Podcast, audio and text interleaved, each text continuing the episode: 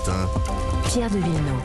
7h42, l'heure de retrouver l'avocat des causes perdues. Bonjour Mathieu Noël. Bonjour Pierre, bonjour à tous. Ce matin, maître, vous représentez une association pour qui je crois c'est un grand jour. Je vous avoue que moi-même, je suis très excité ce matin, Pierre. Bon, pas aussi excité qu'Anissa le jour où elle a appris qu'elle allait bosser avec vous. Et Pierre de Villeneuve. Ah ouais. Très excité quand même.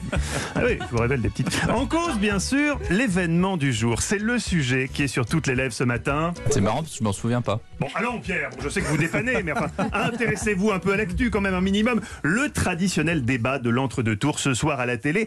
Traditionnel, mais de plus en plus sexy, à en croire en tout cas la manière dont nous le vendent les médias. Inventé en 1974 par Alain Duhamel, comme quoi il était né sous les auspices du sex appeal, ce débat est devenu au fil des élections le moment le plus palpitant de notre vie politique. Le débat de l'entre-deux tours, c'est le GHB de la démocratie. Grâce à lui, tous les 5 ans, le temps d'une soirée, t'oublies que tu vas te faire baiser et tu kiffes.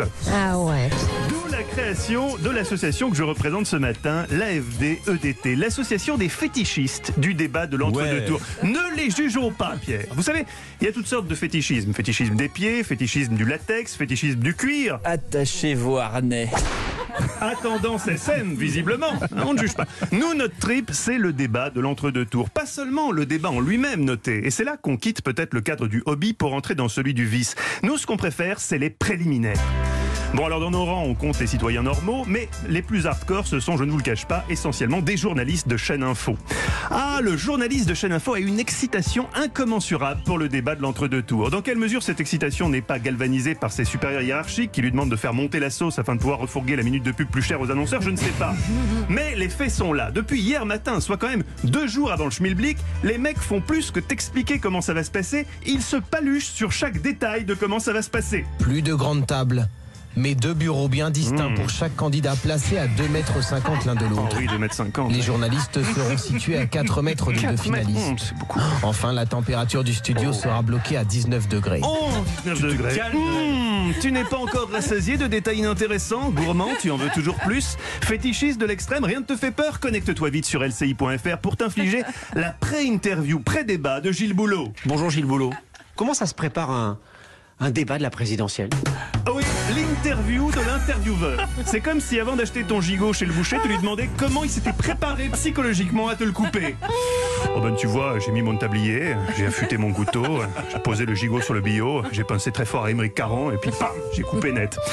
Bref, interview hautement instructive des intervieweurs. Comment vous vous répartissez les rôles avec Léa? Alors c'est très simple, je les répartis pas. Pour l'instant, c'est rien réparti parce que je ne sais pas exactement ce qui va se passer. Ah ouais, coup vous avez bien fait de faire un sujet quoi. Interview passionnante des intervieweurs et même du réalisateur de la soirée, Didier Froli, qui a donné pas moins de 12 interviews en 48 heures, aussi excité qu'un collectionneur de timbres à qui pour une fois on demande de nous parler de sa passion. Des interviews qui nous rappellent les grandes heures de Jacques Villeray, hein, les, les valeurs de plan et les axes caméra ayant remplacé les allumettes. Saviez-vous Pierre qu'il y aura ce soir 23 caméras 4K Oula. un écran de 30 mètres de long ainsi qu'une grue qui proposera un large plan du studio dans l'axe et attention pas d'un côté qui privilégierait un candidat par rapport à un autre. Oh ouais, c'est génial. C'est ce que je me suis dit aussi, c'est ce que je me suis dit quand je l'ai appris, ça a un peu changé ma vie. À ce stade, à part l'épaisseur du PQ dans les loges, on sait quasiment tout de ce débat, ce qui ne nous empêchera pas de kiffer notre soirée. Ce soir, on va se retrouver chez le membre de l'AFD-EDT E qui a le plus grand écran géant, tous chez Bétou. Oui, objectif, redonner du peps à la campagne d'Éric Zemmour. Mais non, Nicolas, c'est fini, non, c'est trop tard, c'est trop tard. Mais non, ce soir, on fait la soirée du débat de l'entre-deux tours. Anissa s'occupe du cubi de rosé, moi des Monster Munch. Ah, évidemment, il manquera quelqu'un cher à notre cœur, notre collègue Dimitri Pavlenko. Qu'est-ce qu'il fait, Mister- Monsieur Propre?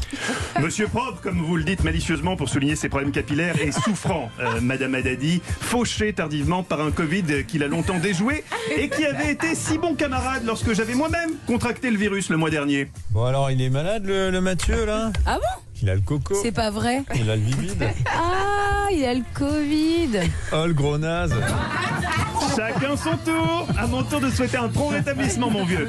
Bisous, bisous.